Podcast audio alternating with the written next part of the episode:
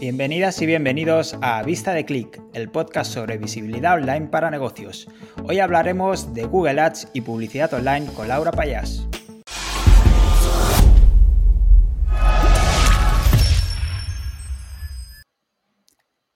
Hola, buenas, soy David Carrasco y me acompaña Rocío Santamaría, como siempre. Hola, buenas tardes, Rocío, ¿cómo estás? Hola, muy bien. Pues hoy con otra entrevista, en esta vez, bueno, en esta ocasión tenemos a Laura Payas.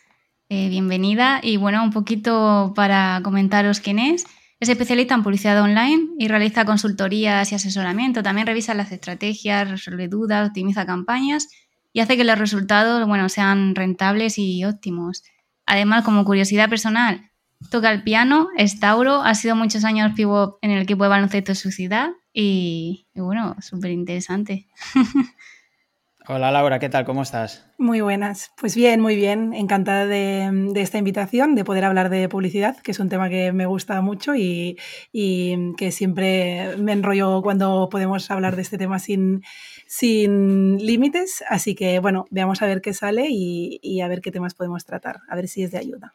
Ya nos gusta que te enrolles. De hecho, eh, yo te conocí por No es Asunto, Vuestro, la comunidad y el podcast, que hiciste un mastermind con Víctor Correal, ¿no? Y también un audiocurso. Sí. Y como lo hiciste, dije, la tenemos que traer, porque esta chica se nota que sabe muchísimo, sí, sí. Bueno, pues genial. Pues sí, sí, ya te digo, eh, a mí siempre que me invitan a hablar de este tema, lo hago encantada. Así que a ver, a ver qué es lo que sale de aquí. Perfecto, pues nada, muchísimas gracias por aceptar y por venirte. Y si quieres empezamos y podemos empezar por nada, pues el principio básicamente, que es, quiero hacer una campaña de publicidad online, ¿vale? Quiero anunciarme online. ¿Por dónde empiezo? Vale, es la gran pregunta. Yo aquí siempre hago la coña de que hay muchas preguntas que me hacen de publicidad online que en realidad se tienen que responder con un depende, ¿vale? Que es algo que me va a ir saliendo y voy a intentar ser concreta porque al final eh, hemos venido a resolver dudas, ¿vale? Pero es que esta primera pregunta pues depende muchísimo de eh, mm, muchísimos aspectos que vamos a tener que tener en consideración, ¿vale? Que esto es algo que pasa tanto en publicidad como en otras disciplinas del marketing digital en realidad. Cada proyecto es un mundo, eh, cada proyecto tiene su público objetivo, eh, que va a reaccionar de manera diferente, cada sector tiene su idiosincrasia y funciona de una manera muy concreta y por lo tanto pues es complicado sentar cátedra eh, de ciertos, ciertos aspectos, ¿vale? Teniendo... No te preocupes que la respuesta estándar del SEO es depende, así que estamos más que acostumbrados. Entonces, maravilloso. O sea, ya digo, en otras disciplinas pasa lo mismo, pero es que en publicidad, que es la mía, eh, estoy todo el rato contestando esto, ¿vale? Igualmente, eh, como sé que se tienen que hablar de temas en concreto, eh, seguramente una de las cosas más inteligentes que podemos hacer cuando estemos empezando, cuando queremos lanzar nuestros primeros anuncios, sea plantearnos cuál es el contexto actual de nuestro negocio, ¿vale? Desde dónde vamos a empezar a hacer publicidad online. Es decir, em, qué objetivo tenemos en este momento inicial eh, y qué es lo que realmente podemos conseguir con nuestros anuncios.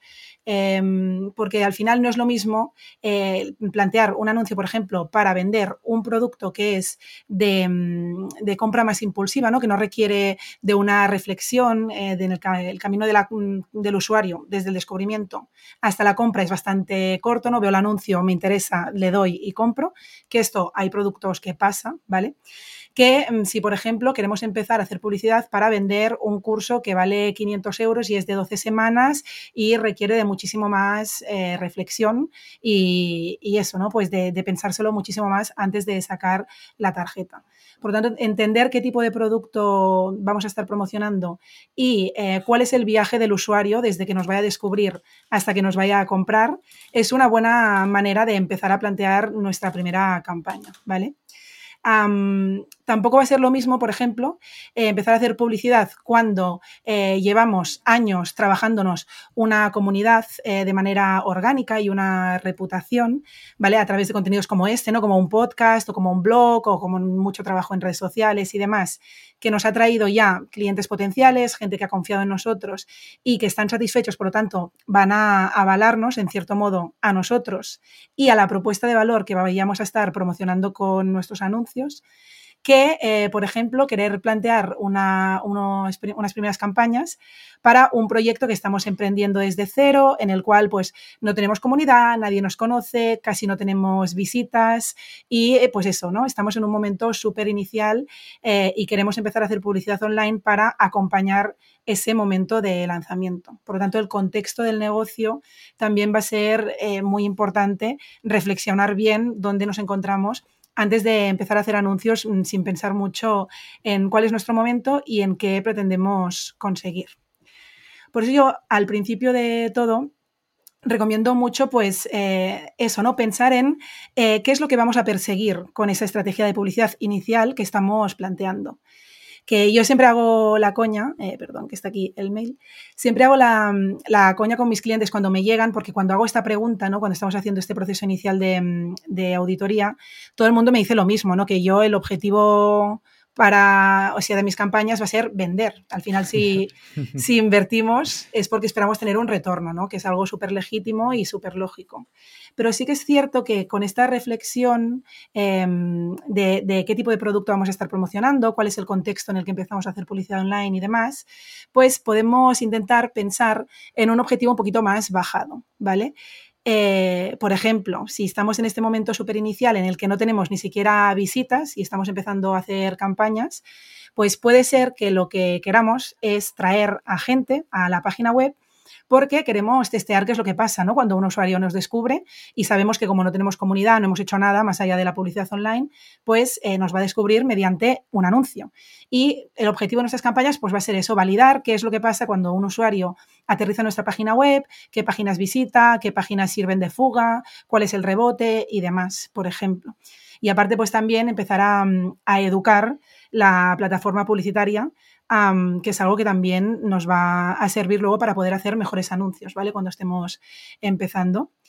O, no sé, si estamos en un momento un poquito más avanzado en el que, como digo, pues ya tenemos un poco de comunidad o es un proyecto un poquito más validado, pero igualmente, pues a lo mejor todavía no estamos en un momento de hacer campañas de venta directa, pues podemos pensar en, mira, yo voy a vender, pero mis campañas de publicidad las voy a enfocar a, tener registros, porque yo sé que el canal eh, que más convierte por ahora de mi negocio es pues el email marketing, ¿no? Que sé que hay muchos negocios con infoproductos sobre todo que se centran en, conseguir ese lead y luego pues cada día mandan mails o tienen esa relación vía email marketing que saben que luego pues va calentando ese lead que les llega vía publicidad, por ejemplo, y sí que se acaba convirtiendo en una venta, ¿vale? O sea, yo lo que quiero decir un poco con este rollo es que hay como muchas maneras de empezar y todas pueden ser buenas siempre que estén alineadas con el contexto en el cual estamos lanzando esa, esa campaña, ¿vale? En el contexto del negocio y en cómo puede encajar la propuesta de valor eh, con las necesidades y los deseos que tenga el usuario que va a ver ese primer anuncio que estemos lanzando por primera vez, ¿vale? Y por supuesto, pues también plantearnos eh, qué relación tiene el usuario con nosotros y con nuestro negocio. Si la primera vez que nos ve es mediante ese anuncio o si ya nos ha visto millones de veces a través de contenido orgánico y luego pues hacemos un refuerzo de esta comunicación mediante publicidad online. ¿vale? O sea, pensar un poquito en todas estas piezas antes de empezar a invertir. Vale. Me han salido mil preguntas, ¿vale? Dale, Pero una, una, que me ha hecho. Porque has comentado el hecho de educar la plataforma. ¿Esto te refieres, por ejemplo, al Pixel o es otra cosa diferente? Sí, sí. O sea, al final nosotros cuando instalamos el Pixel, el famoso Pixel de cualquier plataforma publicitaria o la API de ahora de, de Meta Ads, que son, es la nueva manera de, del nuevo nombre de Facebook Ads, que tiene esta otra herramienta de seguimiento que es la API de conversiones, se llama. Lo que estamos haciendo es vincular la plataforma publicitaria que estemos utilizando a, nuestro, a nuestra página web, a la página web de nuestro negocio. Y eh, con esto mm, lo que conseguimos es que la, plataforma publicitaria que vayamos a utilizar empieza a entender un poco lo que comentábamos, ¿no? ¿Qué hace un usuario cuando aterriza en nuestra página? ¿Qué tipo de usuario se queda y se queda a navegar? ¿Qué tipo de usuario llega a nuestra página web y se larga sin convertir? Eh, ¿Cuál es el tipo de usuario que llega a nuestra página y convierte, ¿no? Se registra o compra y demás. Y todo esto em, la plataforma publicitaria a través del pixel va registrando esa información, va estableciendo conexiones con la información que consigue a través del pixel o de la API y a partir de ahí, pues con el tiempo se va educando, va entendiendo eh, qué es eh, lo que pasa en función del tipo de usuario en tu página web y eh, a medida que vas invirtiendo, pues tu plataforma publicitaria es capaz de hacer mejores anuncios y mejores campañas. Por eso hablamos de educar ese pixel y educar esa plataforma publicitaria para que un poco reme a nuestro favor y nos ayude a hacer mejores anuncios. Genial. Hemos hablado de las redes sociales, o sea, que también podemos hacer publicidad en redes sociales. Y como consejo, ¿dónde debemos estar? No? O sea, ¿dónde debemos estar? Eh, ¿Tenemos que estar en todas? Según el público objetivo, ¿hay que hacer publicidad en unas o en otras? ¿Qué es lo que tú recomiendas? Vale, aquí en realidad podría volver a tirar de la carta del depende, porque va a depender muchísimo de, cada negocio, ¿vale? y en realidad también depende muchísimo de, de, la propuesta de valor, ¿no? Del producto o servicio que estemos promocionando. Eh, pero para tener una referencia y empezar a pensar dónde deberíamos anunciarnos, eh, puede ser una buena idea eh, fijarnos en dónde está la audiencia que ya tenemos o que queremos conseguir, ¿vale? Y también en qué canal de captación ya nos está trayendo clientes, clientes potenciales, clientes que conviertan porque seguramente pues, va a ser una buena idea empezar a anunciarnos por ahí, ¿vale? Por esos canales que ya sabemos que nos están trayendo conversiones. Otra pregunta que nos podríamos hacer a la hora de elegir dónde vamos a poner nuestros anuncios sería pues cómo te están descubriendo estos clientes, ¿no? Estos clientes que ya tienes, cómo llegaron hasta ti, a través de, qué canal y también cómo te estaban buscando antes de mm, conocerte, ¿no? Cómo buscan tus clientes cuando quieren satisfacer una necesidad que tú cubres, ¿vale? Con tu producto o con tu servicio y también podrías preguntarte si eh, estás satisfaciendo una necesidad que ya tienes y si o sea, que ya tienen, perdón, y que saben que la tienen, son conscientes, ¿vale? Porque a veces nos podemos encontrar que tenemos un producto que a lo mejor el usuario no necesita, ¿no? Estamos apelando a otro tipo de, fuerzas o de aspiraciones que también nos hacen comprar, con cosas que no necesitamos, pero que deseamos eh, en cierto modo para lo que sea, ¿no? Y entonces, pues cuando tienen esa necesidad o ese deseo, ¿cómo intentan satisfacerlo, ¿no? A través de qué canales. Aquí yo también siempre pongo un ejemplo que creo que ayuda bastante a entender esta, mm, este tipo de preguntas hacia dónde nos pueden llevar, que sería, por ejemplo, si tú eres un cerrajero, ¿vale? Eh, que además te, estás disponible 24 horas, pues va a ser muy probable que cuando te hagas esta pregunta eh, te des cuenta de que en realidad pues, tus clientes te buscan directamente en Google cuando tienen la necesidad de un cerrajero, que además normalmente va a ser una búsqueda muy vinculada a mm, a la localización, ¿no? O sea, normalmente buscamos cerrajero cerca de mí o abierto o en la ciudad donde vivimos y demás. Y entonces, pues ahí no tienes que romperte mucho la cabeza, o sea, tienes que em, intentar aparecer en ese momento en el que el usuario tiene una, una necesidad, perdón, y te está buscando de manera, pues, clarísima, ¿vale? Pero como hablábamos, hay veces que a lo mejor tenemos un producto un poquito más eh, inspiracional que el usuario al que queremos llegar no tiene por qué estar buscando directamente. ¿vale? Se me ocurre, por ejemplo, eh, yo qué sé, una marca de, mm, eh, de cosméticos que sean 100% veganos y que sean de alta gama porque tienen unos principios activos y unas propiedades que son maravillosas. ¿vale? Pues ahí quizás tienes que anunciarte en canales que te permitan conectar con ese deseo eh, o con esa aspiración que sabes que tu usuario puede tener o puede llegar a tener, pero que a lo mejor no es consciente o que no lo va a buscar de manera directa, ¿vale? Y aquí sí que nos pueden ayudar otros canales eh, un poco más con contenido inspiracional, como puede ser pues un Instagram, un TikTok, un Pinterest incluso y demás, ¿vale? Este tipo de, de canales al final, o sea, yo siempre invito a buscar espacios eh, en ese sentido, ¿no? Cuando trabajamos con, productos más aspiracionales o que no responden a una necesidad o a un problema directo del usuario, pues intentar encontrar un espacio que te permita anticiparte y hacer un trabajo para... Mm, que cuando el usuario, o sea, para crear como esa necesidad o no crear esa necesidad que es algo que no me gusta, sino conectar con ella, ¿no? Y que luego el usuario cuando tenga, o sea, quiera comprarse, por ejemplo, una crema eh, hidratante, siguiendo con el ejemplo de, los cosméticos así un poquito más de lujo, pues ya te busque directamente a ti y no busque en general eh, una crema hidratante, que es algo que con este tipo de productos no hacemos, ¿no? Ya intentamos buscar esa que sabemos que va bien o que nos han recomendado o que hemos visto que utiliza pues X influencer o lo que sea y esto también pues, es la, el valor ¿no? de elegir un canal en el cual eh, el usuario no tiene por qué estar buscándonos directamente, pero nosotros pues, nos anticipamos, conectamos con ese deseo y eh, nos convertimos luego en la única opción válida cuando sí que esté buscando de comprarse una crema hidratante porque eh, se le ha acabado la que ya tenía y quiere cambiar de, de mm, producto, por ejemplo. Luego también hay, hay cosas que podemos investigar y que, mm, y que, nos pueden ayudar a comprender eh, cuál es el canal que podría encajar mejor con nuestro negocio, ¿vale? Em, podríamos considerar cosas como, por ejemplo, los costes, ¿no? O sea, es bastante sabido que hay plataformas publicitarias que son más caras que otras porque pues, te pueden traer un tráfico más cualificado. Entonces, pues, por ejemplo, tener claro cuánto podemos pagar eh, para conseguir un clic, una visita, una compra, un registro y demás, eh, y cuánto podríamos cuál es nuestro tope, ¿no? Pues también nos puede hacer descartar ciertas plataformas publicitarias y em, optar por algunas que nos encajen más con el presupuesto o con el contexto que comentábamos anteriormente. También las opciones de segmentación que nos ofrece cada plataforma, cómo nos permite llegar a nuestro cliente potencial, pues eso también es algo que va a ser bastante importante a la hora de, de elegir, ¿no? E, en qué canal nos vamos a anunciar, cómo podemos llegar a nuestro público o cuáles son las opciones que nos ofrece cada, cada plataforma. Y también, muy importante, qué formato de anuncios, ¿no? O sea, eh, vamos a estar, o sea, queremos trabajar con vídeos porque tenemos un equipo creativo maravilloso o, pues eso, ¿no? Vamos a darle más importancia al contenido visual, a las imágenes, a los vídeos o no. Vamos a centrarnos en otro tipo de formato que nos encaja más. Al final, cada plataforma publicitaria tiene sus formatos específicos, algunos son comunes y algunos existen solo en ciertas plataformas publicitarias. Y esto también, pues, es algo que mm, que podemos tener en consideración ¿no? a la hora de, mm, elegir dónde vamos a poner nuestros anuncios.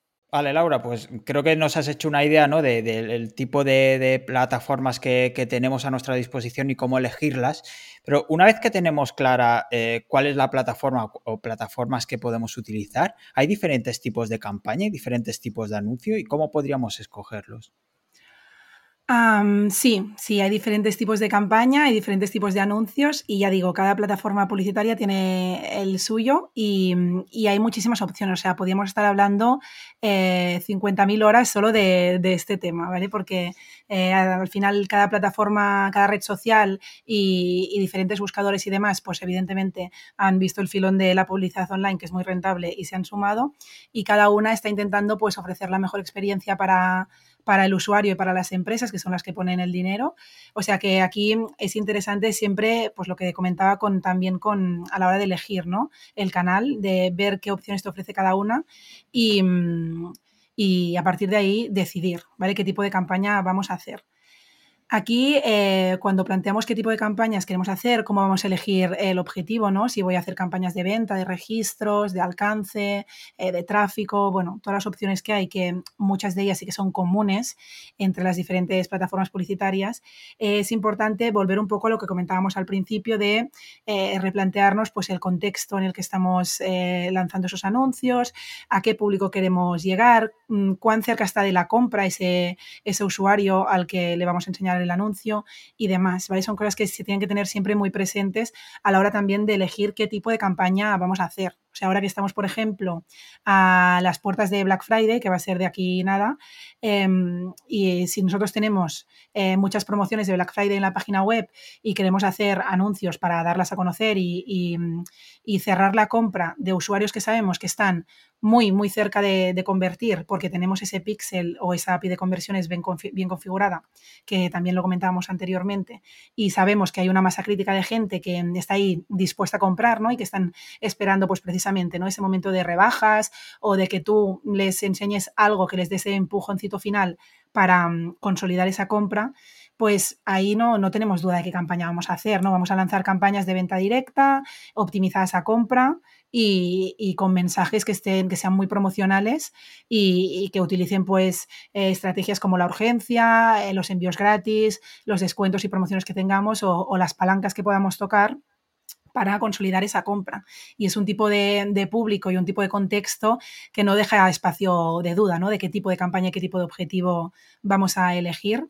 Pero en cambio, eh, pues, por ejemplo, ahora estamos empezando a trabajar con un nuevo cliente que mm, lo que hace es vender cursos de acceso a la, a la universidad y a otras formaciones oficiales, ¿no? Y él sabe, no, perdón, en ese mm, en ese momento inicial, cuando empezamos a trabajar y intentamos entender el negocio, el, buyer persona, ¿no? Cómo reacciona el usuario a la publicidad que ya se está haciendo y demás, pues el cliente nos explicó que el recorrido desde que mm, una persona descubre mm, esa propuesta de valor que tienen en su negocio hasta que compra eh, ese curso, pues es bastante largo, ¿no? Y, una de las cosas que le convierten muy bien es ofrecer una prueba gratuita de, ese curso que más adelante se va a vender. Pues eh, sabiendo esto, ¿no? Y, sabiendo que es un, un funnel, un embudo que el cliente tiene validado, pues eh, nuestro objetivo ahí eh, va a ser, pues eso, ¿no? Eh, que prueben gratis la plataforma y por lo tanto vamos a hacer campañas optimizadas a registro, ¿no? A conseguir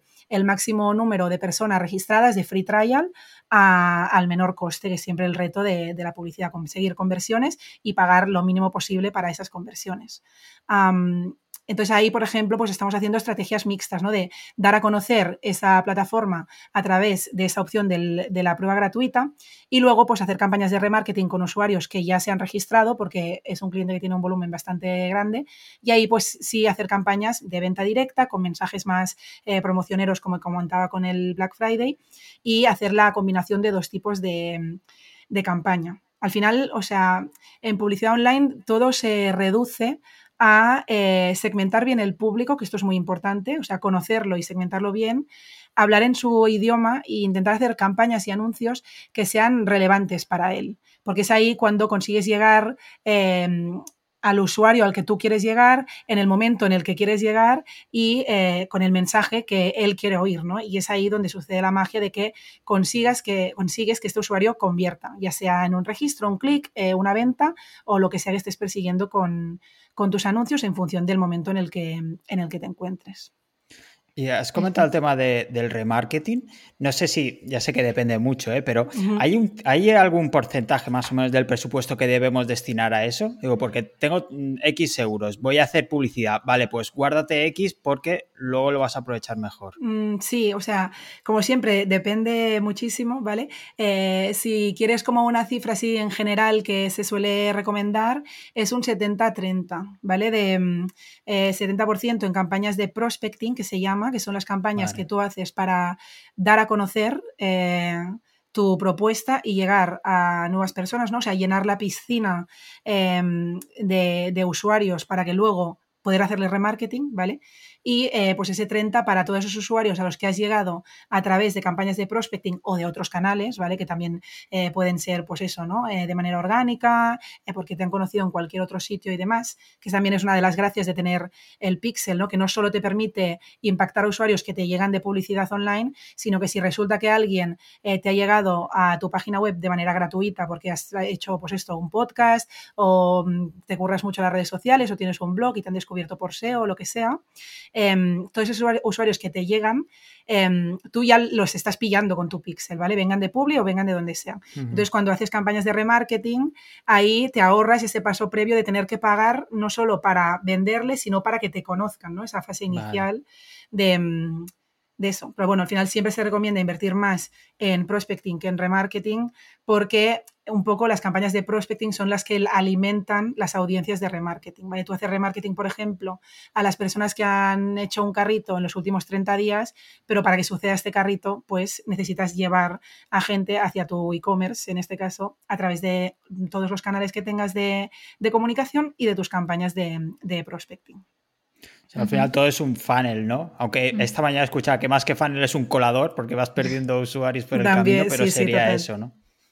Claro, precisamente por eso, como vas a perder usuarios por el camino, ah, pues es importante que inviertas más en, captarlos y luego pues las campañas de remarketing, normalmente aunque tengan audiencias más pequeñitas, eh, suelen ser campañas muy rentables porque vas a un público que está mucho más cercano a la compra. Al final es mucho más fácil que te compre alguien que ya ha hecho un carrito, eh, que ya te conoce, que ya lleva un tiempo detrás tuyo y tal, que no cae alguien que ve un anuncio por primera vez y dice, hostia, y compra. Esto, pues bueno, yo siempre digo lo mismo, ¿no? Si tú vendes Ferraris a 20.000 euros, pues genial, es que la gente no se lo va, no se lo va a pensar, pero mm, normalmente eh, necesitamos un poquito de reflexión, de confianza, de, de, comparar, de información antes de comprar, aunque estemos ya todos súper acostumbrados a comprar por Internet. Y, y, por eso pues hay esta dualidad ¿no? de campañas de prospecting y de remarketing que juntas pues hacen la magia de, de la publi online. Genial.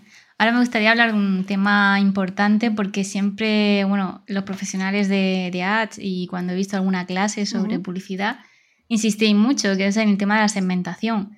Porque, bueno, es tan importante el tema porque se puede perder dinero. De hecho, hace poco pasó una empresa de interpretación, eh, hacía publicidad en Instagram y estaba llegando a todo el mundo.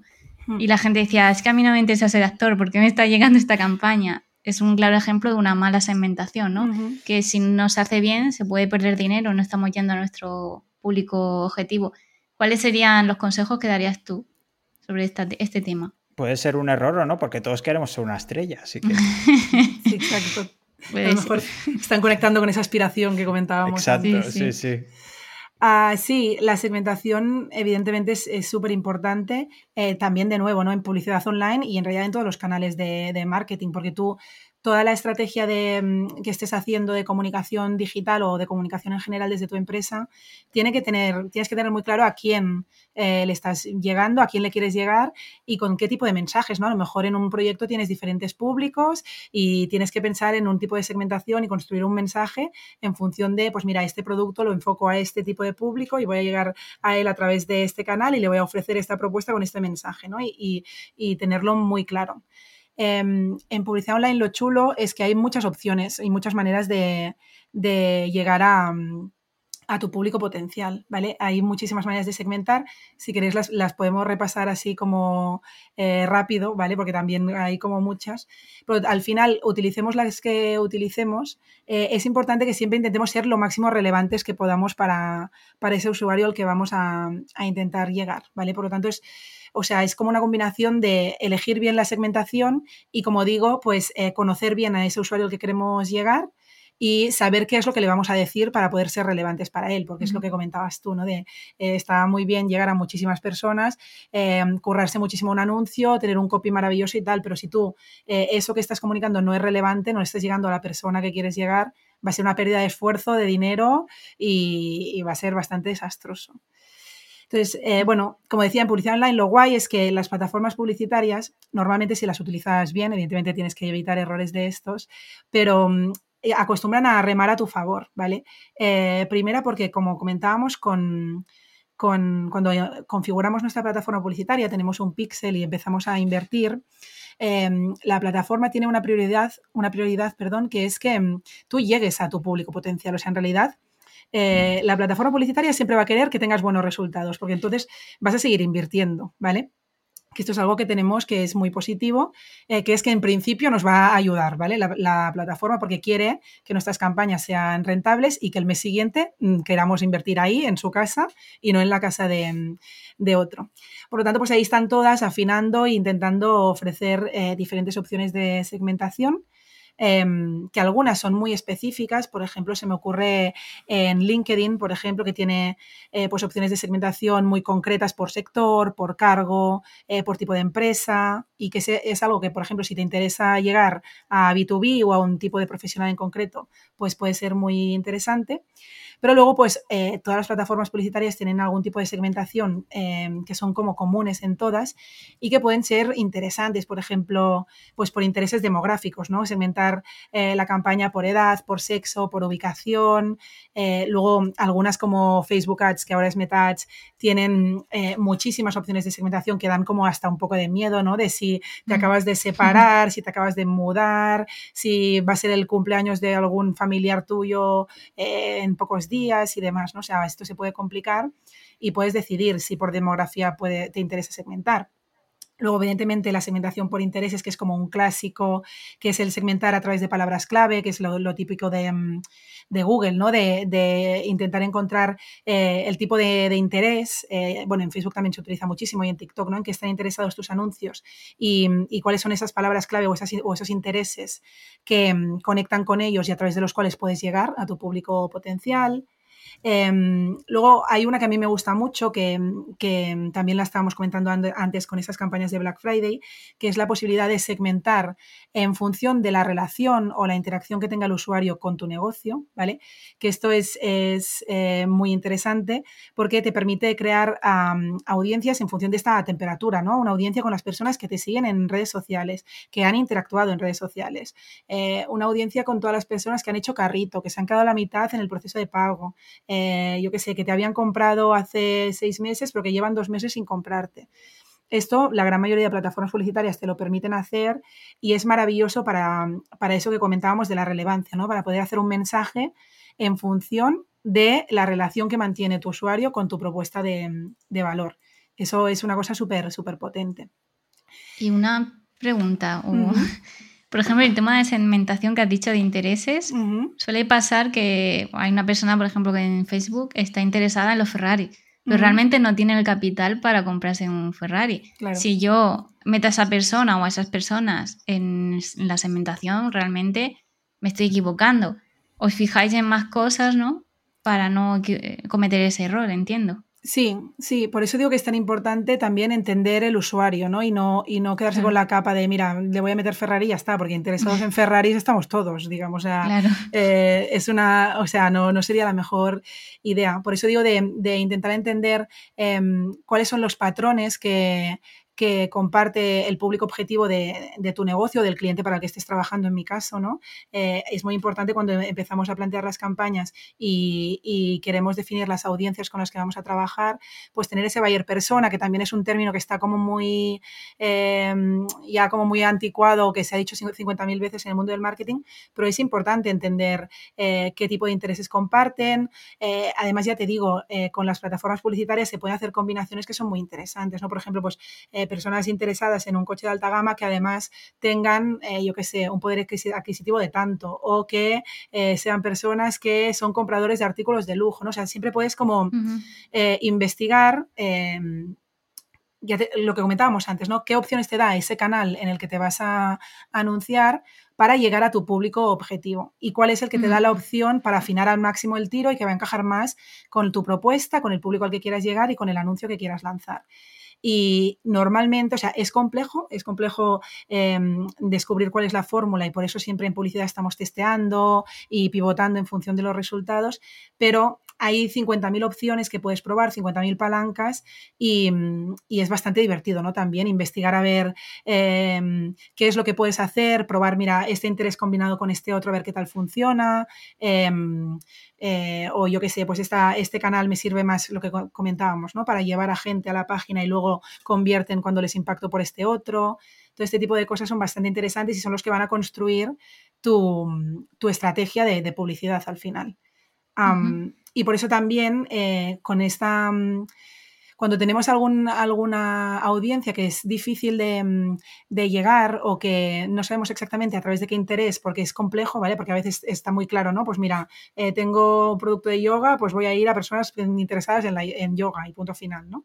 Pero hay veces que es más complejo y por eso está guay jugar con las opciones de segmentación. También, por ejemplo, las audiencias similares es algo que nos puede ayudar muchísimo en ese sentido. Si nosotros ya estamos atrayendo público a, nuestra página web, compradores y conversiones a través de otros canales que no son la publicidad online, eh, la publicidad online te permite crear gente similar a esas personas que ya te están convirtiendo. Entonces, a lo mejor por intereses no vas a llegar a ellos porque es algo muy amplio y no sabes exactamente cómo llegar por ellos por intereses, pero puedes coger tu base de datos que si te va bien, pues va a, ir, va a haber muchos usuarios ahí dentro y decirle a Facebook o a la plataforma de publicidad que estés utilizando, oye, mira, eh, no te voy a segmentar por intereses, pero aquí tienes a mis compradores, muestra esta campaña a gente similar y, ya, o sea, no te hace falta descubrir cuáles son los intereses, sino que la plataforma con toda la información que tiene, el Big Data y todas estas historias que hay dentro, pues eh, sabe perfectamente a quién le tiene que llegar en función de esta información.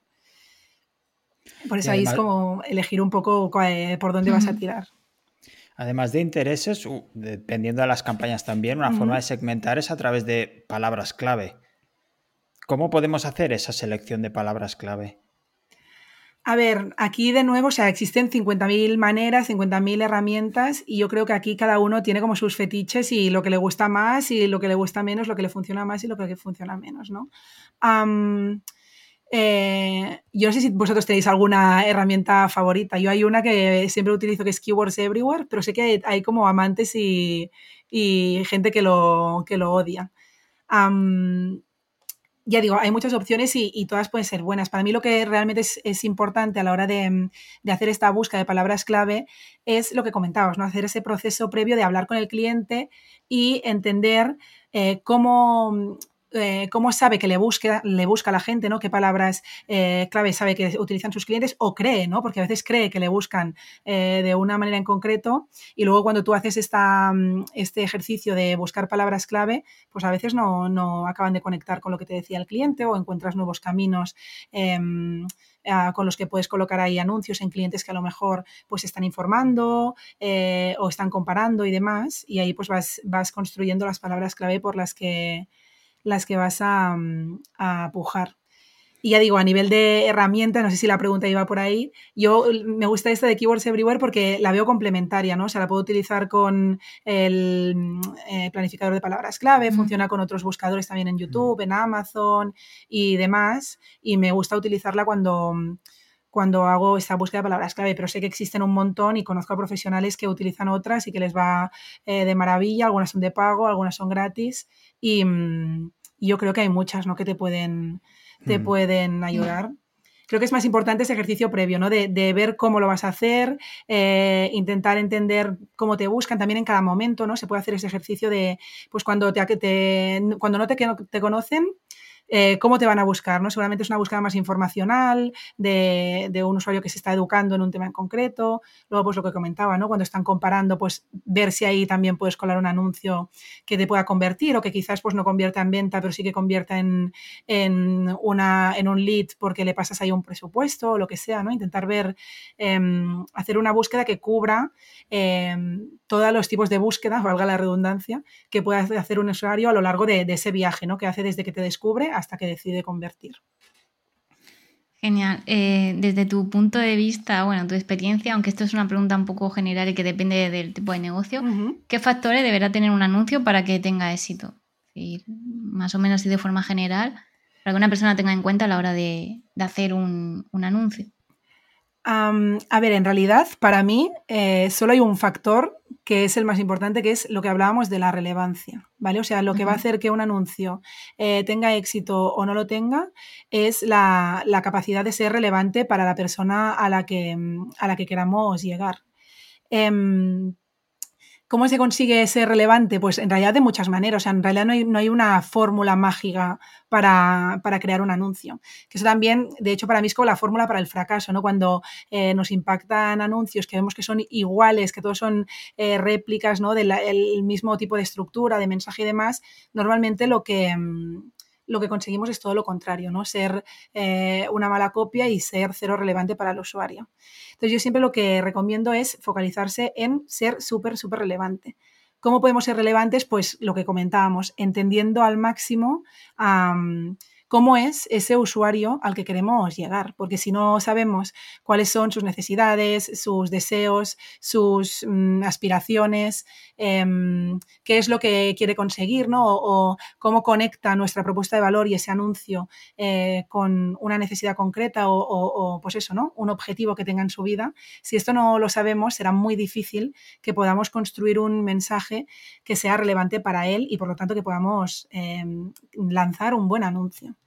Al final yo siempre hago como este, esta comparativa, ¿no? De, mm, o bueno, esta, esta metáfora así un poco cutre, ¿no? De que eh, con, nuestra publicidad online tenemos que intentar situarnos como si fuéramos un puente, ¿no? Entre eh, ese usuario em, al que queremos llegar y, esa, y ese futuro deseado que tiene este usuario una vez convierta y haga lo que nosotros le estamos proponiendo con, nuestras campañas, que puede ser, ya digo, ¿eh? verse un vídeo, hacer un clic, registrarse o comprar o hacer un carrito, o sea cual sea la, conversión que, que, estemos persiguiendo.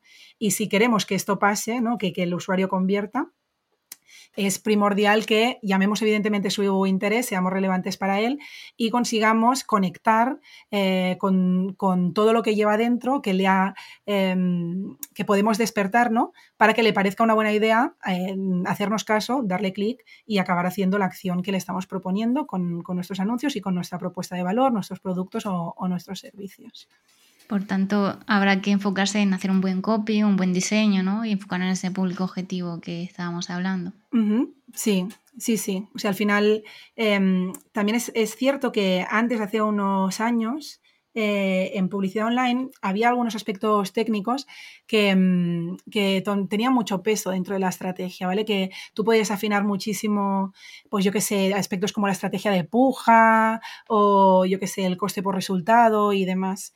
Y mm, con todo esto mm, que, hay actualmente, ¿no? Del iOS 14, que revolucionó mucho el, mundo de la publicidad, y toda esta preocupación que hay por parte del usuario y también por parte de ciertas empresas de eh, proteger eh, la información y demás, ¿no? Apple que ha conectado mucho con esa necesidad de, protección de datos para que la gente pues compre más iPhones y se sienta más segura, ¿vale?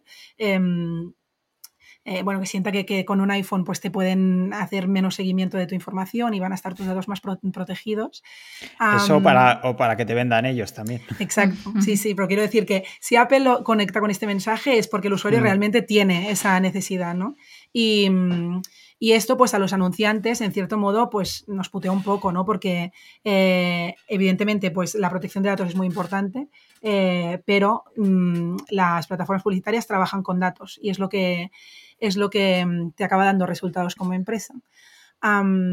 Y bueno, todo, toda esta divagación la hacía porque antes sí que las plataformas publicitarias hilaban más fino con esto, ¿no? Que em, podías pues jugar muchísimo con la estrategia de puja, con el coste por adquisición y, con segmentaciones súper específicas de personas que me han visitado los últimos tres minutos. O sea, podías ir ahí como muy, eh, muy al detalle porque, la, porque había menos protección de datos y tenías como más opciones. Ahora que estamos como en un nuevo paradigma donde todo esto se simplifica bastante porque las plataformas tienen menos capacidad de, seguir al usuario y por lo tanto se reducen las opciones de, segmentación y, las opciones que tienes tú de llegar a ellos, cobra una importancia gigante el hacer un buen anuncio con un buen diseño y, con un buen copy. Porque... O sea, digo, antes te rompías mucho la cabeza en aspectos técnicos y ahora, pues esto es un poco, está un poquito más em, en segundo plano, aunque sigue siendo muy importante, pero mm, sí que muchas veces el mejor cambio que puedes hacer para que una campaña funcione es revisar el copy, revisar el diseño, hacer optimizaciones a, como en lo que se va a encontrar el usuario. Y, mm, y yo he visto campañas que haces un cambio de mensaje, eh, cambias una palabra por otra y, se nota muchísimo la diferencia. Y antes a lo mejor esto no era tan relevante que siempre lo ha sido, ¿eh? o sea, un, anuncio que sea horroroso eh, nunca te va a dar buenos resultados, pero cada vez vemos como, como, es más importante y de hecho cada vez se hacen anuncios que son más chulos y más increíbles, que parece una competición, sobre todo en redes sociales y, en esos contenidos que, que juega un papel muy importante la creatividad. Yo tengo que tengo toda la biblioteca llena de anuncios que me gustan. Hay algunos que tienen una producción que es maravillosa, ¿no? Que es como una pieza mm, creativa, una obra de arte casi en sí misma el, anuncio. Porque al final todos luchan por, por, la atención, que es algo que va súper eh, preciado ahora mismo, ¿no? Tener la atención del usuario. Están todas las plataformas luchando por eso. Y tú con tu negocio y con tu publicidad, pues tienes que utilizar todo esto que estamos comentando para, al final pues, reducirse a eso, ¿no? A, ser relevante y a conseguir captar la atención del usuario con un mensaje que, conecte con, él.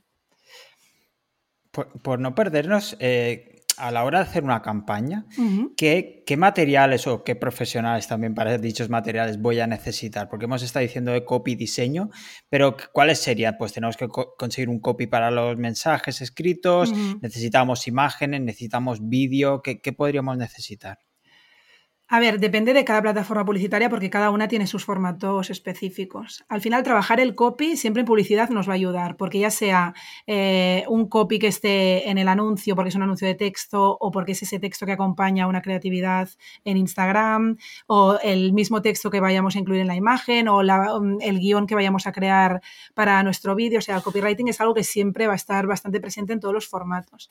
Em, luego, las necesidades que tengamos va a depender de dónde vayamos a poner también nuestros anuncios, eh, porque hay plataformas que ofrecen eh, la posibilidad de mm, hacer anuncios en vídeo, otras solo eh, en imagen, unas permiten GIF, las otras no, falso GIF en formato MP4. O sea, un poco cada una tiene mm, tiene sus funcionalidades.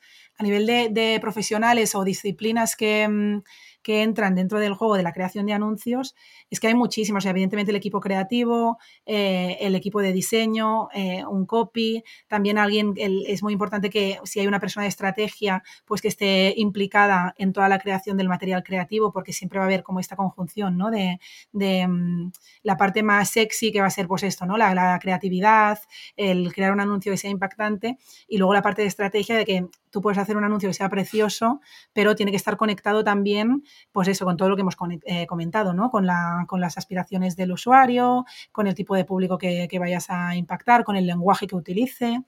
O sea, en realidad, de hecho, una de las cosas que a mí me gustan de la publicidad online es eso, ¿no? Esa eh, conjunción de 50.000 disciplinas del marketing que, sea, que, que, son muy importantes dentro de la publicidad online y, y, no sabrías decir cuál es la más importante, ¿no? Porque es como un cóctel eh, de, de, mil aspectos y cada uno de ellos puede afectar a, a los resultados de una campaña de una manera súper relevante. Genial. Otro factor donde se suele tirar el dinero pero que es súper importante serían las páginas de aterrizaje, ¿no? La landing page, que al final, eh, ya sea por un anuncio en, la búsqueda de Google o, por un banner, al final el usuario lo vamos a llevar a, una landing, ¿no? Eh, ¿Cuál sería tu consejo para que, bueno, que, que un profesional tendría que tener en cuenta para hacer una landing efectiva, es decir, para que por ahí no se tire el dinero? Claro, es que este es otro, otro elemento, ¿no? Que también es muy importante. Ah, ya digo, o sea, es que todos los elementos del marketing digital y la comunicación online eh, son importantes a la hora de, plantear tus anuncios. Evidentemente, si tú mm, te has currado toda la parte previa con todo lo que estamos comentando, consigues el clic y luego resulta que el usuario aterriza en una página asquerosa, eh, no sirve de nada todo lo que has hecho previamente, ¿vale? Eh, por lo tanto, pues súper importante también trabajar las landings. Como eso también es una pregunta compleja que tiene como muchas respuestas válidas, ¿vale? Porque claro, ¿cómo crear una buena landing page? Claro, depende de, muchísimos factores. Em, te diría que para mí eh, lo que necesita cualquier landing que, es, que se precie, ¿no? Que pueda, que pueda ser... Em, eh, que pueda dar buenos resultados en publicidad online, es que tenga una llamada a la acción clara, ¿vale? Que se presente de manera lógica y que vaya como en conjunción con el mensaje del anuncio, con la propuesta de, de todo el negocio, con esa reflexión que hemos hecho previa y que deje claro qué es lo que va a encontrar el usuario cuando convierta, ¿vale? Al final, lo bueno de la publicidad online es que si el usuario llega a esa landing, si hemos hecho bien todo ese trabajo previo, Em, podemos suponer que hemos planteado bien el mensaje de, una manera clara ¿no? en, ese anuncio y que por lo tanto el usuario pues, va a llegar a esa landing con una idea bastante clara de lo que se va a encontrar al otro lado, ¿vale? Si no, mal asunto. O sea, si el usuario clica para registrarse a un webinar y se encuentra un e-commerce de mm, zapatillas, eh, pues aquí algo está pasando, ¿no? Entonces, como el usuario tiene bastante claro qué es lo que quiere conseguir con ese clic que está haciendo en el anuncio, en realidad lo que tenemos que intentar es no cagarla, ¿no? O sea, ya ha mostrado una intención clara, vamos a facilitar em, esa, conversión que el usuario ya ha mostrado una intención clarísima de, de, realizar, ¿vale? Por lo tanto, pues eso, simplificar muchísimo el proceso. Se habla también muchas veces de eliminar distracciones, que puede ser algo que pueda ayudar, eliminar puntos de fuga y demás. Es como cosas que, se comentan mucho en marketing y que pueden ayudar. Pero ya digo, también eh, lo chulo de, las landings es que puedes probar de, mira, pues a ver cómo convierta si está el, pues yo qué sé, el formulario aquí, el formulario allá, si hay puntos de fuga, si no, puedes ir probando y ahí pues definir la, la landing page perfecta para tu negocio, ¿vale? Que ahí está la, sería lo perfecto. Aunque yo sé que hay personas que no tienen los recursos en, ese momento quizás de ponerse a testear landings o, de trabajar 50.000 opciones, ¿vale? Por lo tanto, ya digo, o sea, en principio para mí sería... Eh, o sea, el usuario mm, ha hecho clic porque le hemos comunicado le hemos prometido algo en, ese anuncio, en ese mensaje que hemos comunicado con nuestra publicidad. Por lo tanto, vamos a intentar em, acompañarle hasta la conversión y ponérselo fácil. Y no sé si voy a abrir otro melón enorme, pero quería preguntarte por consejos, aunque sea tres o cuatro, es para hacer un buen copy y un buen diseño. ¿Qué tenemos que tener en cuenta, al menos para no arruinar la campaña? Es que ya te digo, o sea, me sabe mal porque todo el rato estoy ahí como depende, depende, em, pero es que es como muy, muy difícil de, decir algo que le pueda funcionar a todo el mundo. Yo sobre todo lo que habíamos comentado de la relevancia, tenerlo muy claro, ¿vale? Porque va a definir que el diseño y el copy sea bueno. Y mm, si hablamos ya como de temas más específicos o más bajados, eh, también es importante ver como lo que se lleva en ese momento o que está priorizando la plataforma, ¿vale? Por ejemplo, ahora estamos viendo que estamos viviendo como una etapa gloriosa de, mm, los eh, vídeos, ¿vale? En, publicidad en redes sociales y en contenido orgánico también. Eh, otra cosa que yo veo que está funcionando muchísimo es los contenidos como que se llaman fake organic, ¿no? De, promocionar contenido sin, sin, producirlo muchísimo. Esto sobre todo, pues yo que sé, si hay una persona detrás de la, de la marca, que es algo que también cada vez está más de moda, ¿no? Humanizar las marcas y, comunicar a través de, personas y no de, mm, entidades corporativas, ah, pues esto también aplica a la publicidad y eh, estar al día como de estas eh, tendencias y de, mm, y de, qué es lo que, estamos, lo que nos convierte más, eh, tenerlo presente, nos va a ayudar a tener un, un, buen diseño. A partir de ahí, yo, mm, o sea, el buen diseño es el diseño que convierte, ¿vale? Por lo tanto, y el buen copy, eh, más de lo mismo. Eh, por lo tanto, yo aquí a la hora de definir qué tipo de diseño tenemos que, tenemos que, Mm, implementar en nuestras campañas, siempre invito a testear y a basarse como en los resultados que vamos a tener. Sí que hay ciertas cosas que se comentan en publicidad online que podemos tener en consideración, como por ejemplo, pues que mm, nos atraen, pues eso, ¿no? Las caras, las personas nos suelen atraer muchísimo más que un paisaje o un yo qué sé, o un bodegón o algo que, que esté más deshumanizado. Em, eh, se habla muchísimo de la, de la, importancia de esos primeros segundos. ¿no? vemos mucha publicidad que hay algo como impactante al, al inicio, que nos apela directamente y tal, sobre todo en, en campañas de, de, redes sociales, ¿no? que tienen que ser lo que se llama scroll stopper, que es ahí una palabra así como en, eh, en inglés, pero porque tienen como ese reto ¿no? de que pares de hacer scroll y eh, le prestes atención a, al anuncio eh, en un contexto en el que además el usuario no, es, no espera encontrar anuncios. es decir, sabemos perfectamente que cuando entramos a YouTube, a Instagram, a TikTok, eh, nos van a impactar anuncios, pero en realidad ahí lo que, mm, lo que queremos hacer es estamos en un contexto de ocio en el que no estamos buscando nada en específico, como por ejemplo eh, ese ejemplo que decíamos del cerrajero, ¿no? 24 horas, que ahí nos da igual, sabemos que nos vamos a encontrar un anuncio, además a lo mejor queremos encontrarnos con un anuncio porque vamos a, queremos buscar queremos ir al grano, ¿no? Queremos encontrarnos con la solución ya. En cambio, pues, en otras plataformas publicitarias em, tenemos ese reto de interrumpir el usuario en un momento en el que no tiene una intención de compra clara y pues se habla mucho de esto, ¿no? De captar la atención en los primeros segundos, eh, intentar que pare de hacer scroll y hay muchas em, recomendaciones o trucos, ¿no? Todo esto del neuromarketing y demás, que es interesante de, de, investigar y de tener presente junto con las tendencias que digo, que es algo que también se tiene que considerar pero no, no existe una fórmula mágica. O sea, al final, como digo, un buen anuncio, un buen copy, un buen diseño es aquel que te da el resultado que estás persiguiendo y por lo tanto, si tienes dudas de eh, qué utilizo esta imagen o la otra, pues lo bueno es que la mayoría de plataformas publicitarias te dejan salir con las dos. Y entonces pues hacer que, se utilicen las dos imágenes o las dos opciones de, de texto y luego analizar qué resultado ha dado una, qué resultado ha dado la otra. Y a partir de ahí decidir y también tener muy claro cuál es la métrica que nos importa realmente, ¿no? Porque normalmente, yo que sé, hablando de, esto, ¿no? De, publicidad en Instagram, por ejemplo, o en TikTok, pues em, puede ser que un anuncio, o sea, normalmente si un anuncio ha convertido bien, va a tener también otras métricas que van a ser positivas, ¿no? Como el CTR y demás, o el coste por clic o lo que sea. Pero nos podemos encontrar, por ejemplo, con un anuncio que... Mm, tenga mejor CTR que otro, pero en cambio eh, el otro con peor CTR pues nos está dando más conversiones y menos mm, coste por conversión. Es algo raro, pero puede pasar, ¿no? Eh, sí que es verdad que normalmente van de la mano, pero nos podemos encontrar con cosas de estas que entonces pues tendríamos que analizar por qué, ¿eh? porque tiene muy buen CTR y luego no ha convertido y demás. Pero mm, me refiero que el poner a testeo las diferentes opciones em, que estemos planteando siempre nos va a ayudar a utilizar diseños y copies que mm, sabemos realmente que son buenos porque eh, no porque nos lo imaginamos o porque nos han quedado súper chulos o porque esa empresa está utilizando este tipo de anuncios, ¿vale? Sino porque tenemos comprobado que con nuestro público, con nuestra empresa, eso es un buen diseño, es un buen copy y nos está dando los resultados que queremos. Eh, ahí hay como esa combinación, ¿no? De estar al día de lo que se lleva, eh, eh, informarte, ¿no? Aplicar todas estas estrategias que hay mm, de, cómo plantear un buen anuncio, un buen copy, cómo poder llamar la atención del usuario y luego, sobre todo, ponerlo a prueba porque mm, infinitas veces me ha pasado que aplicas, pues eso, ¿no? De que haya una persona que te hable desde el segundo uno y que te llame la atención y no sé qué, y lo aplicas todo en un anuncio y resulta que para ese público en concreto, pues mm, eso no te ha funcionado y te ha funcionado otra cosa que figura que normalmente te va a dar mm, peores resultados. Eso también pasa. Vale, hablando de resultados, es decir, ¿cómo debemos medir una campaña? ¿Debemos controlarla cada día, cada 15? Eh, es decir, ¿cuál sería tu recomendación a la hora de ver bueno, la analítica, las estadísticas de esa campaña?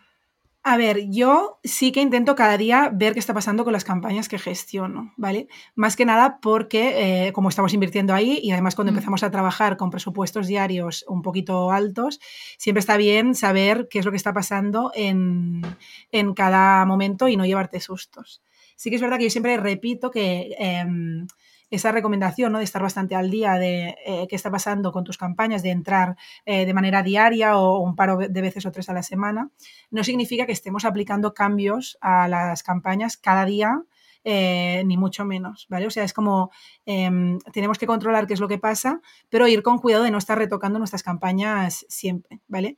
Em, que esto es un poquito más técnico, no sé si puede ser interesante, pero mm, al final cuando lanzamos una campaña, esta campaña, mm, sea donde sea que la estemos lanzando, normalmente los primeros días va a estar en lo que se llama una fase de análisis, ¿vale? En la que la plataforma de publicidad, pues, eh, toma todo esto que tú le has eh, configurado, ¿no? Todo lo que hemos hablado de los públicos, el anuncio, el copy, el tipo de objetivo que estemos utilizando, el formato y todas las consideraciones que tenemos en cuenta a la hora de crear una campaña.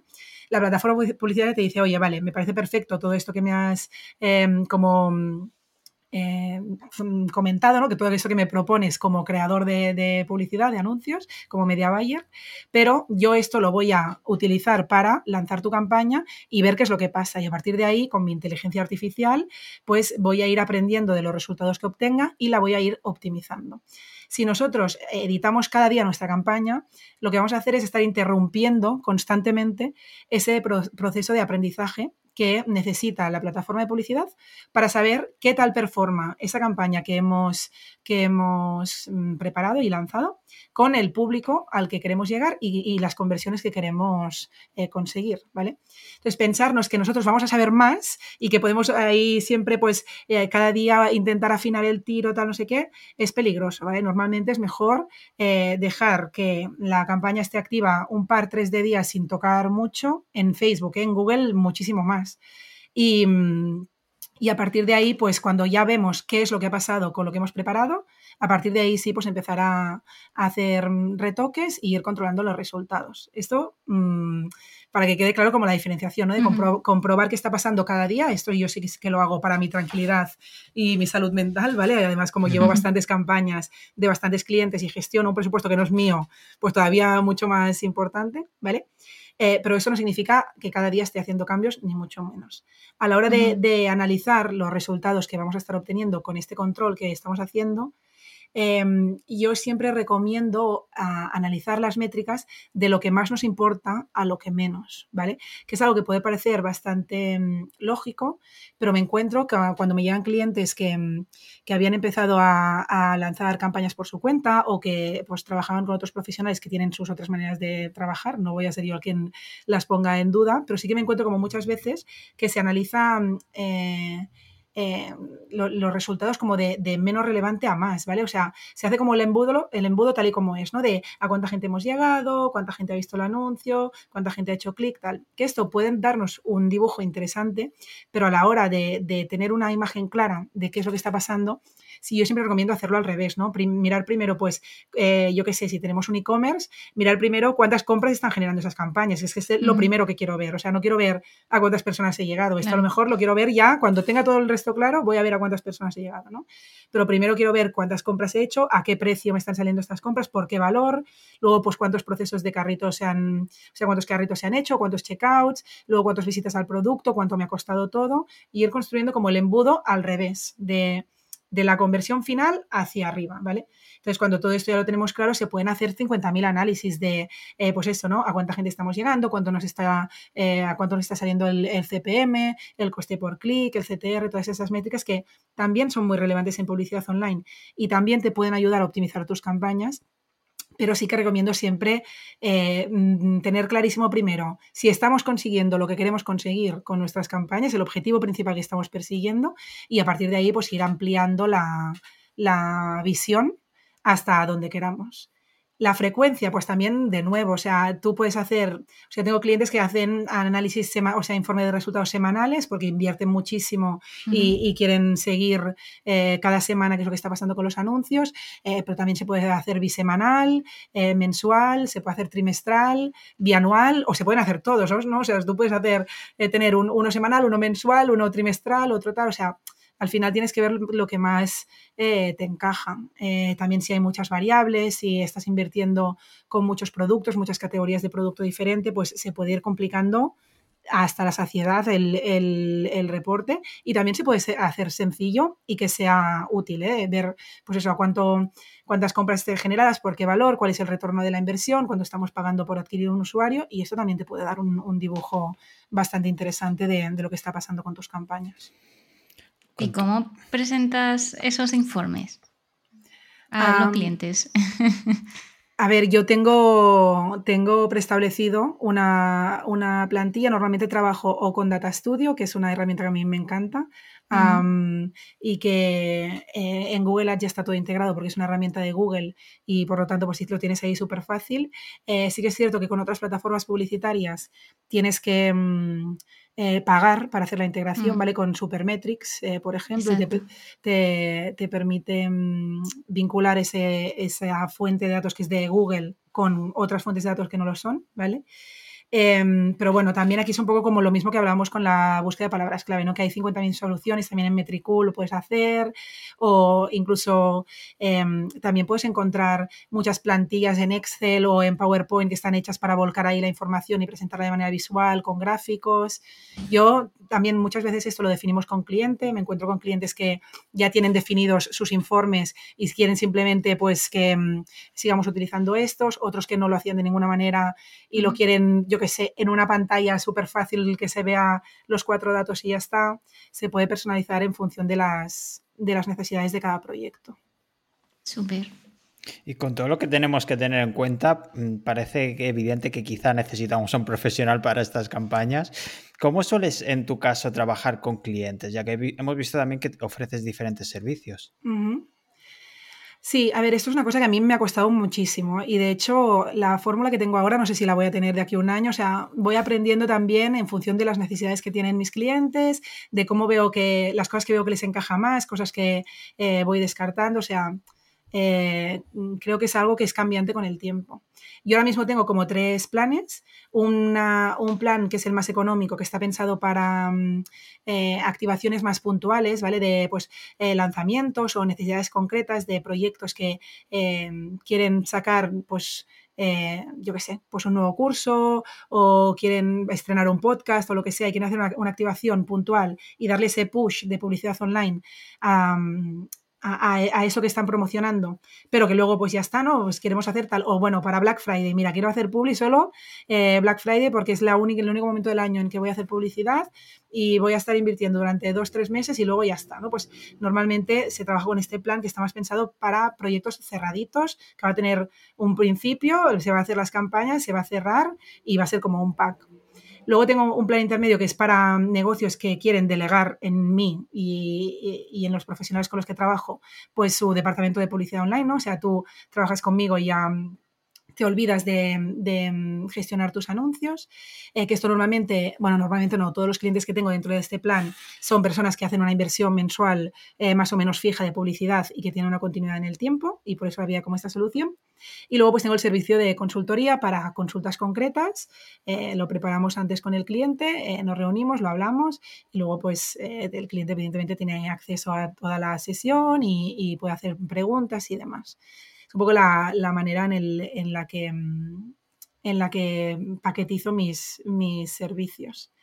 Luego, si, si quieres que te explique un poco como el proceso de, o sea, las cosas que se trabajan con el cliente, normalmente pues es lo que comentábamos, ¿no? La comprensión del, del negocio, que es muy importante. Luego hay como esa parte más técnica, que es cero sexy, de configurar todo, ver lo que se ha hecho antes y preparar todo lo que necesita la plataforma publicitaria, que ahí va bastante chicho. Y luego pues hay el trabajo creativo, ¿no? Pues lo que comentábamos de, em, plantear los anuncios, los diseños, eh, los copies y que también está muy ligado a, ese proceso inicial de entender eh, cuál, cuál, es la propuesta del negocio, la persona a la que queremos llegar, el tono, la propuesta de valor y demás. Hay como estos tres pasos que de nuevo, pues los tres son bastante importantes para que el resultado sea óptimo. Guay. Eh, bueno, hablando de, trabajar, de varios servicios, eh, bueno, sabemos que, por ejemplo, el SEO, junto con la publicidad o el mal llamado SEM, eh, suele ser una combinación ganadora, ¿no? Si tú alguna vez cuando trabajas con algún SEO, decir, ¿cómo lo haces? ¿Cómo os comunicáis? ¿Cómo colaboras con él? para que realmente vuestro trabajo sea efectivo, es decir, porque al final no tiene mm. sentido que el SEO esté por ahí haciendo el keyword research, tú también al final trabajas con una serie de palabras clave, eh, al final tenéis un objetivo común, pero en muchos casos cada uno va a su bola y no hay comunicación. ¿Realmente qué consejos darías o cómo sería bajo tu punto de vista mm, bueno, la mejor manera de trabajar junto con un profesional SEO? Sí, o sea, es muy importante que en realidad todas las palancas que, intervienen en este proceso de compra del usuario estén, estén, alineadas, ¿no? Sea la que sea. O sea, al final el marketing digital tiene muchísimas eh, disciplinas, por decirlo de alguna manera, eh, muchísimas ramas em, que, que intervienen en esa decisión final de compra, que es la que persiguen los clientes cuando nos contratan. Y yo sí que veo mucha diferencia cuando hay una comunicación entre todos los profesionales que, que están detrás de un proyecto, sea mm, en el departamento que sea, ¿vale? A cuando, como dices tú, no cada uno trabaja por, por su lado y, y, no hay una visión conjunta.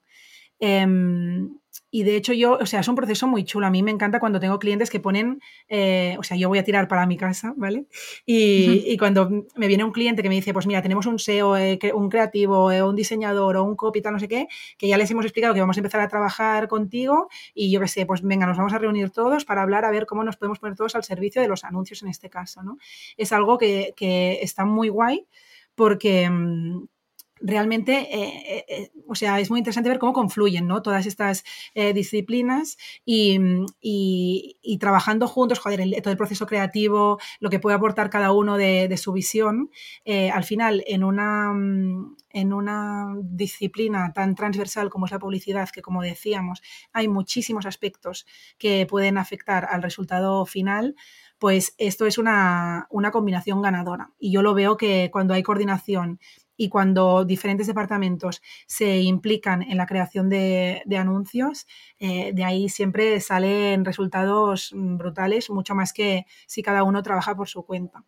Sí que es cierto que es un, es un, proceso que puede ser, puede ser a veces complicado, ¿no? De, eh, porque además cada uno tiene su visión, eh, cada uno prioriza lo que prioriza, también porque estamos sesgados de, el, canal en el que estemos trabajando o, las estrategias con las que trabajamos en función de qué tipo de profesional eres dentro del marketing digital.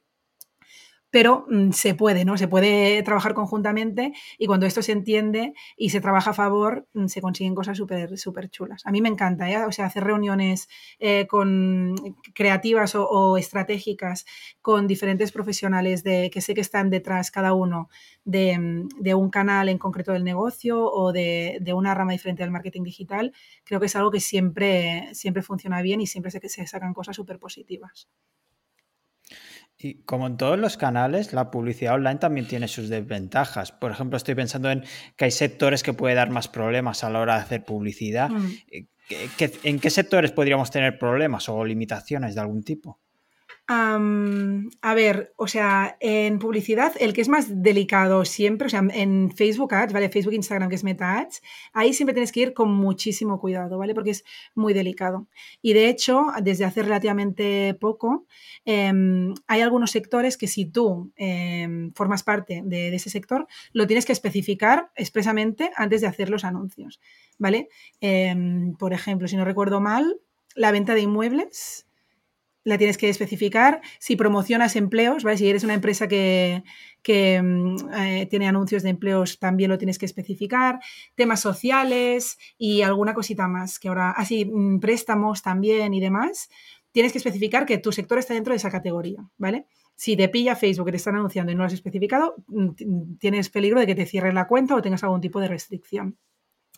Y luego además, em, ya digo, todas las campañas, o sea, todas las plataformas publicitarias, tú cuando lanzas una campaña, eh, van a ir a un, proceso de revisión inicial antes de publicarse, en la cual pues la plataforma se asegura de que no rompes ninguna de sus políticas con esos anuncios, cada plataforma tiene las suyas, pero para mí, o sea, el que siempre me da más problemas es Facebook Ads, Es como mm. súper delicado, eh, de hecho yo que sé, me acuerdo con un, un cliente que estábamos promocionando unos cuchillos así profesionales de, eh, para cocineros eh, top, que valían un pastón los cuchillos, y nos rechazaron el anuncio eh, por arma blanca, por promocionar armas blancas y tal, y, y, nos restringieron la cuenta y tuvimos que... Mm, tuvimos que mm, que lucharlo y, te pasan cosas de estas, ¿no? También con, con, clientes que tengo de que promocionan cursos de alimentación y demás, son temas delicados, ¿vale? Mm. Siempre tienes que eh, revisar mucho el vocabulario de... Eh, pues yo que sé, en este caso de perder peso, tal, que ya está bien ¿eh? que, se, que, se, vigilen estas cosas, porque al final en Internet pues hay gente muy joven y gente vulnerable a, ciertos, a ciertos mensajes y tiene toda la lógica que se, que se controle pero mm, te puede pasar. De hecho, es que es muy probable que te pase. Y con cosas que no habías caído. Yo esto de los cuchillos, claro, luego cuando me, me rechazaron el anuncio, dije, hostia, pues mira, pues mm, sí, no, no había pues caído y tal. También es cierto que normalmente las plataformas publicitarias, ya digo, cuando tú, o sea, normalmente cuando más inviertes, más caso, más caso te hacen, ¿vale? El mundo es así. Pero... Eh, hay gente detrás que, con la que puedes hablar, ¿vale? O sea, hay soporte con el que tú puedes decir, mira, pues he tenido este problema y puedes solicitar eh, revisiones, eh, apelar y, y, y, eso. Y normalmente son historias que acaban bien. Pero sí que es cierto que tienes que ir con cuidado porque el histórico que tú tienes ¿no? de, anuncios rechazados, de infracciones de políticas y tal, es una cosa que se tiene en consideración también en la plataforma publicitaria y te puede acabar afectando a los resultados, ¿vale? O, a que los anuncios tarden un montón en salir de... Mm, de, la fase de, de, revisión o que veas que le baja el alcance y demás. O sea, si puedes evitar tener restricciones, mejor. Ir con cuidado, mejor. Y al final todas las políticas de cada plataforma publicitaria están ahí. O sea, es súper aburrido de leer, pero si tienes cualquier duda, puedes ir ahí y ver cuáles son las, pues eso, ¿no? Las, las restricciones que tiene cada, cada plataforma publicitaria.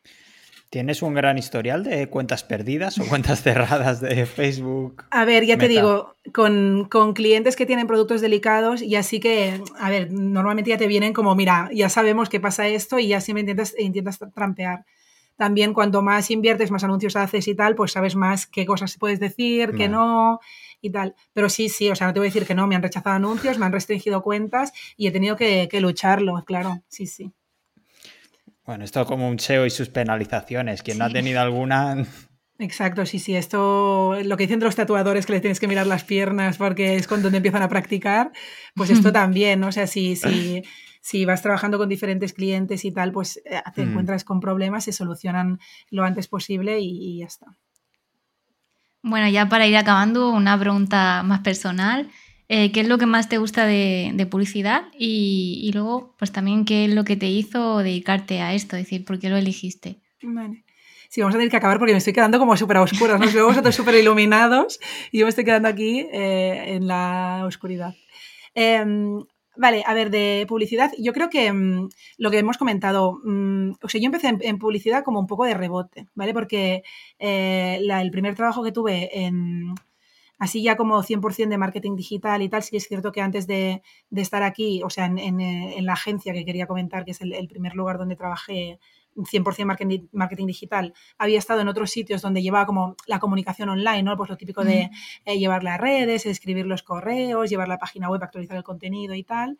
Pero cuando empecé a trabajar en una agencia, que ya fue como em, ese mundillo 100% de marketing digital, de trabajar de cara al cliente, tener una inversión, unos objetivos, unas estrategias, unos retos y demás, em, como empecé a trabajar en una en una agencia que era eh, relativamente pequeña, pero tenía clientes muy grandes, ¿vale? Porque mm, habían trabajado en, diseño, sobre todo, y ahí habían hecho una, cartera de clientes bastante interesantes y luego que habían querido mm, entrar en el mundo del marketing digital porque veían que ahí estaba eh, el futuro, ¿vale? Pues eh, tenían como la necesidad de encontrar a alguien que ayudara a una persona que estaba llevando ya la publicidad online y yo acababa de hacer el, máster de marketing digital y como que estaba todavía estudiando el, máster y ya estaba como gestionando campañas con presupuestos bastante altos. O sea, fue como pim pam, había esta necesidad, me contrataron y me pusieron al lado de una persona que estaba haciendo anuncios y fue como, venga, pum, eh, tú vas a aprender de esto y nos vas a ayudar con esto. Y así... Mm, así fue como, como empecé. O sea, es como que no lo elegí, me lo encontré un poquillo ahí cuando estaba empezando en el, en el del marketing digital. aún así, eh, desde que empecé, ya ahí toqué diferentes temas pero desde que empecé en publicidad online ya vi que era una cosa que me interesaba más que el community management, que la redacción de contenidos, que otras disciplinas que había tocado también en el máster y en esa agencia, ¿eh? porque al final en agencia haces un poco de, todo. Y ya veía que era lo que, lo que más me interesaba. Yo creo que a mí me atrae bastante la parte de estrategia, que es una cosa que me, que me gusta, ¿vale? Romperme la cabeza, ver cómo podemos hacer, bueno, todos estos mm, elementos que confluyen, ¿no? Y que estábamos comentando. Y también creo que la publicidad online, ya también para seguir barriendo hacia, hacia mi, mi especialidad, creo que te, te convierte en, eh, en, un buen profesional del marketing, ¿no? Porque tienes que tener en consideración como muchísimas cosas, ¿no? De, pues lo comentamos, ¿no? De segmentación, estrategia, de copy, eh, de, ventas, eh, de neuromarketing, eh, de, bueno, en fin, de diseño, también de edición de vídeo, o sea, es como que estás implicado análisis de resultados, medición de conversiones, también tiene una parte muy técnica, o sea, es como que sin quererlo tocas muchísimas ramas y, y me parece muy guay. Mm, y, ya digo, esto ahora que empiezo a trabajar con clientes que tienen sus departamentos y demás, pues me permite trabajar con otros profesionales de otras especialidades del marketing digital, que es algo muy guay.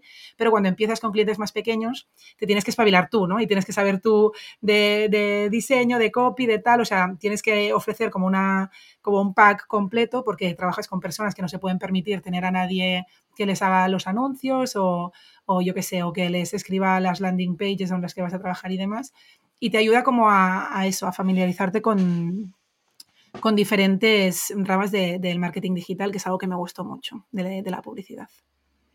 Genial, pues Laura, eh, hasta aquí la, entrevista y nos has dado una masterclass de Google Ads y publicidad online que es, una pasada. Y si tuvieran alguna pregunta o, quieren ayuda para sus campañas, ¿dónde te podemos encontrar? pues en mi página web, que es laurapayasmorera.com, y yo ahí lo tengo todo. Tengo enlaces a, O sea, tengo un formulario de contacto, tengo enlaces a las redes que no es que comparta mucho contenido, pero bueno, ahí están. O sea, mi casa es laurapayasmorera.com y ahí lo encuentran todo. ¿Vale? Perfecto, Laura. Pues muchísimas gracias por, por bueno, la masterclass que nos has dado. Ha sido una pasada, sobre todo teniendo en cuenta el tema de la estrategia, el funnel, eh, tener en cuenta cómo atraer al usuario, en qué punto está el funnel eh, y los mensajes que podemos. Eh, sé, que algunos temas han sido muy generales y demás, pero para mm. hacernos una idea de todo lo que es la publicidad online ha sido una pasada realmente. Muchísimas gracias. Vale, genial. Pues gracias a vosotros por la invitación y cuando queráis volvemos a hablar. Nada, pues muchas gracias y bueno, como ha dicho David, es súper completo el capítulo.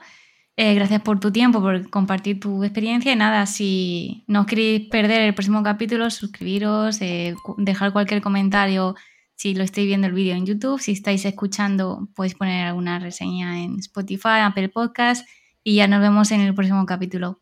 Chao. Hasta luego.